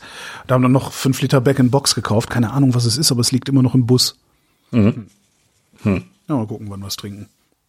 Genau. Ach, wenn wir das nicht, wenn wir das nicht im, im April, wenn wir, wenn wir wieder auf Reisen sind, trinken, dann nehme ich das einfach mal mit irgendwie hier aufs Tempelhofer Feld und sag vorher Bescheid auf Twitter.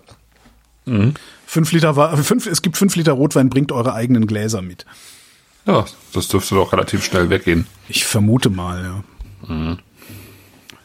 So. Du die ersten bestellen schon Tesch, die anderen haben wahrscheinlich schon Gulfi nachbestellt. Der Michael ja. schrieb vorhin auch, Nero Spleo hat er schon mal ähm, getrunken. Das ist auch der bekannteste Nero Davila ja, von Gulfi. So, ne? Das ist ja das Schöne an dieser Sendung. Ich hab dann auch, ich, ich mhm. werde auch, wahrscheinlich werde ich unter einem Neuner hier nicht rauskommen.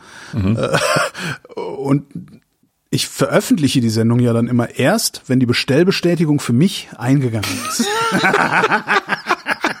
ja, das muss man ja auch nochmal sagen. Ähm, ich habe ja auf, auf äh, Twitter auch tatsächlich ähm, von einer Zuhörerin ähm, auch nochmal geschrieben bekommen, ich sollte, sollte ein bisschen mehr äh, auf die Shops achten, äh, wo wir Weine bestellen. Das Warum? ist für mich ein bisschen schwierig. Ne? Ja, weil die halt extrem unterschiedlich gut sind in der Sicherheit der Zahlsysteme und so weiter und so Ach, fort. Ne? Ja, ja, aber da kann ich, da kenne ich mich einfach nicht mit aus. Ne? Also da, ich, da müssen wir uns man überall mit PayPal bezahlen. Ja, genau. Aber ich, ähm, Vino Zentral, also wo wir jetzt äh, die Weine her haben, ich ähm, mag die ja total gerne, weil das eigentlich von der Abwicklung her richtig super läuft. Ich kenne kenn die Leute auch gut. Ähm, die sind einfach auch total, die sitzen in Darmstadt, die sind total engagiert und äh, ich kriege übrigens auch meinen Kaffee daher. Ach komm. Ja, die, die rösten nämlich selber, genau. Die haben äh, einen recht großen Laden, also wo man einfach auch äh, essen und Kaffee trinken kann. Das ist halt ähm, italienisch, ähm, also viel italienische Antipasta und so weiter und so fort. Also die haben einfach auch gute Produkte. Und ich beziehe tatsächlich meinen Kaffee von dort, weil die eine ähm, so eine neapolitanische ähm, ähm, Röstung machen mit ähm, 85% Robusta und 15% Arabica, ähm, was ja sozusagen der einfachere Espresso ist, weil man ja immer sagt, Arabica ist sozusagen ne, die höher stehende ähm, Sorte. Ja. Ich mag aber Robusta eigentlich viel lieber, weil es äh, hat weniger Säure und äh, ist so ein bisschen kerniger und mm, ich mag Hatte Robusta nicht mehr Säure? Jetzt bin Nö. ich komplett Nö. Nö, nö. Mhm. Finde ich nicht.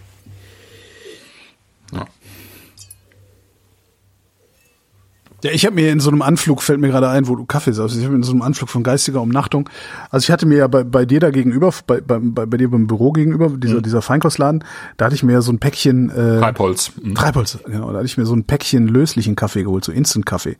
Von Ja. so einer Hipster-Firma. Bleak oder Äh, Bleak. ja, äh, Black. Genau, Ah ja, Black. Black. Und dachte, ha, gar nicht schlecht für so einen löslichen Kaffee. Ich habe auf der Webseite geguckt, dann gab es irgendwie so ein Sonderangebot, irgendwie zehn mal fünf so eine Tütchen löslicher Kaffee ja, aus zwei verschiedenen Sorten. Habe ich mir bestellt. Stellt sich raus, wenn du davon dann mal so drei Tassen getrunken hast, ist der halt auch nicht mehr so geil. Ne? Jetzt Okay, habe ich aber ja. hier irgendwie noch, keine Ahnung, 40, 40 Tassen Oh Gott, löslichen oh Kaffee. Gott, oh der Gott. muss halt auch weg.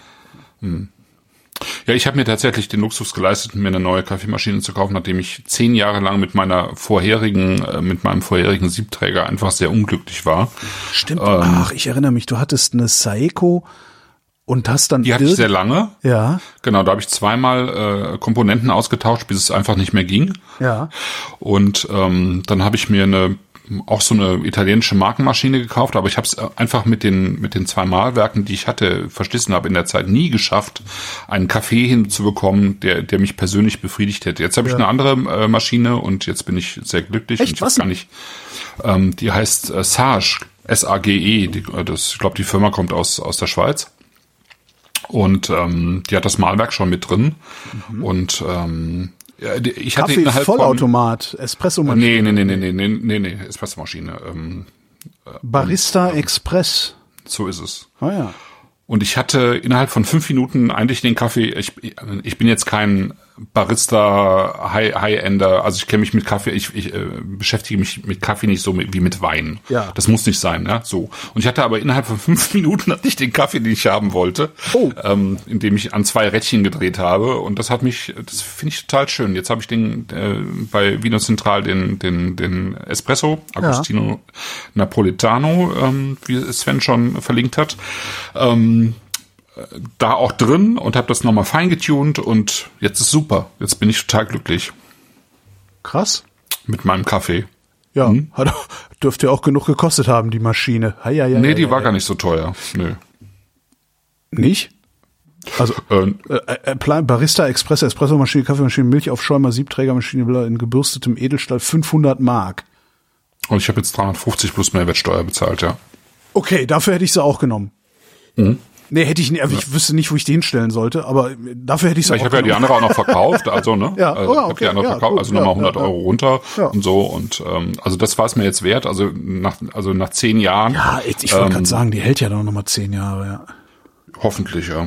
Also auf jeden Fall hat sie, glaube ich, acht Jahre irgendwie Garantie. Oder wenn ich mich nicht irre. Sowas, ja. Genau. Also, Acht Jahre wie heißt die Maschine, fragt Michael. Die heißt äh, Sage, Barista und noch was. Ich habe es jetzt auch schon wieder Das heißt, weggeklickt, ne? weil ich Ja. das eh nicht mehr Die leiste. gibt's auch in verschiedenen Varianten irgendwie mit mit Digitalanzeige oder so habe ich jetzt alles nicht, Ja. ich nicht, ähm, sondern einfach mit der sozusagen mit dem Druckmesser, ja, ähm, und das zieht jetzt schön auf äh, knapp 8 Bar hoch und ähm, das ist gut. Ja, eigentlich Ja. hätte ich ja auch gerne sowas, aber irgendwie eigentlich auch nicht, weil das muss man dann irgendwie sauber machen. Das ist mir alles zu viel. Ich bleib bei meiner Bialetti. Ich habe so eine, ich habe mir so eine zwölf Tassen Bialetti gekauft. Das ist geil. das ist so ein riesen Und das im. Lockdown. Das ist ein riesen Kavenzmann, Ja. der dann da steht. Super, voll geil. Du, ich war mal, äh, war, ähm, ich, äh, also, äh, was ja total schön ist, ist in einen Bialetti-Laden in Italien zu gehen. Mhm. Ähm, da gibt's ja diese 12 bis 20 Tassen Bialetti dann auch in Orange, Rot und Grün und weiß ich nicht was. Das ist mein und, feuchter Traum, eine orange 18 Tassen Bialetti. Genau, das ist das Ding, wo sich der Bialetti hat äh, begraben lassen, ne? Weil der hat ja, ähm, ja, der hat ja das als Urne, also Ja. äh, genommen. Also die große orangene Bialetti, das wäre schon großartig. Das ist echt. Ich hatte mal eine 18 Tassen Bialetti. Also es war keine echte Okay. Bialetti, die habe ich mir in Spanien im Urlaub gekauft. Ähm, und aber die ist irgendwann hat, ich weiß gar nicht mehr, was damit. Also jedenfalls habe ich sie nicht mehr. Aber das wäre noch geil, eine 18 Tassen Bialetti. Boah. Und dann in Orange. Also wer mir eine Freude machen will, gibt's das überhaupt irgendwie im Internet? Wahrscheinlich nicht. Ah, bestimmt. Chat sagt, Aeropress ist schön fürs Büro. Das Interessante an der Aeropress zum Kaffee machen ist ja auch, da kommt halt immer ein guter Kaffee raus. Also da kommt, Okay. da kommt nie ein sehr guter Kaffee raus. Aber da kommt immer ein guter Kaffee raus. Das, schon Schlimmste, was, schlecht. das Schlimmste, was dir mit der Aeropress passieren kann, ist, dass dein Kaffee akzeptabel ist. Also du kriegst auf jeden Fall, du kriegst aus den miesesten Bohnen. Ich habe bisher wirklich, egal was ich in die Aeropress reingeschmissen habe, da ist immer ein okayer Kaffee rausgekommen. Schon sehr Okay. geil. Also von dem Ding bin ich nach wie vor auf so Ja. eine sehr bizarre Art begeistert. Das ist halt nur so unfassbar hässlich in diesem Rauchglasplastik. Mhm. Grauenhaft. Naja. Wir schweifen ab, wir sollten nach Hause gehen. Ja, Nächste Sendung. die drei- ersten können ja auch schon nach Hause gehen. ja, genau, die ersten können nach Hause gehen. Währenddessen machen sind alle wir einfach- freiwillig hier. Genau, wir sind übrigens schon mitten in der Pre-Show. Die eigentliche Sendung hat vor einer halben Stunde aufgehört. Genau. Äh, Post-Show, Verzeihung. Und Holgi hat mal wieder nicht gespuckt, weil es hat sich gelohnt. Äh, außerdem hatte er schlechte Laune und jetzt geht's wieder. Alkohol, ist super. Alkohol ist nämlich doch eine Lösung. Plus Quatschen. Genau, Quatschen Alkohol ist auch und schön. Quatsch. Also Genau. äh, äh, genau, Social, also selbst bei Distanz irgendwie ein bisschen chatten, ein bisschen quatschen. Ist solange doch es schön. nicht, also ich in, bin- solange es nicht in Zoom bin auch, ähm, ist. Ja. Ja. Ja. ja. So, äh, wo war ich? Genau, nächste Sendung, 30. März. Wir lassen uns Mhm. sehr viel Zeit. Warum lassen wir uns eigentlich so viel Zeit? Ich hab's ganz vergessen. Warum lassen wir uns Weiß auch nicht mehr, aber Ja, ist so, es gab ist, gute ja. Gründe, dass wir uns sehr viel Zeit lassen bis zur nächsten Sendung, 30. März. Zwischenzeitlich hat Christoph Geburtstag. Ihr könnt ja dann rausfinden, wann er Geburtstag hat. Äh, Ihr solltet ihm was schenken, denn er wird Fall ist 50. er rund. Genau, der wird 50. Ihr solltet also irgendwo eine Wunschliste finden oder weiß der Geier was, äh, ihn zuscheißen mit Der Geschenken. Sechste. Ich kann das ja sagen. Ja, du willst nur Geschenke. Ja. Ich hingegen krieg zum Geburtstag ja immer nichts, obwohl ich immer so. Das ist ja das ganze Jahr über Sachen. Ach, da habe ich auch noch eine Geschichte, aber die erzähle ich ein andermal. Okay. Ich habe schon wieder einen Airfryer geschenkt gekriegt. Oh Gott. Okay. Aber da hören doch Leute irgendwie nicht vernünftig zu, oder? Ja, nein, ja, nein, ja, ja, nee, ja. Oder woll- wolltest ja. du, äh, hast, hast Ich hab- du gesagt, du hättest eigentlich gerne einen anderen? Genau. Ah, okay, verstehe. Also ich habe diesen kleinen, ne, diesen kleinen Philips habe ich da stehen, der ist ganz toll, aber der ist halt klein. Das ist so, ist okay, aber ist halt nicht ganz so. Aber habe ich halt geschenkt gekriegt auch. So, dann habe ich, dann sagte irgendwer, äh, es gibt nur einen ordentlichen Airfryer und das ist so ein Zwei-Zonen-Airfryer von Name vergessen. Und dann habe ich mir den irgendwie wieder so üblich. Ich gedacht, das ist ja auch interessant. Naja, das ist mal auf der Wunschliste so bescheuert, dir das zu kaufen, ist ja keiner. Zack. Ja. Jetzt Wie lange ich- hat's gedauert? ich weiß es nicht mehr. Also, also doch ein paar Wochen, ein paar Wochen, das schon. Also so, dass ich nicht mehr dran gedacht hatte.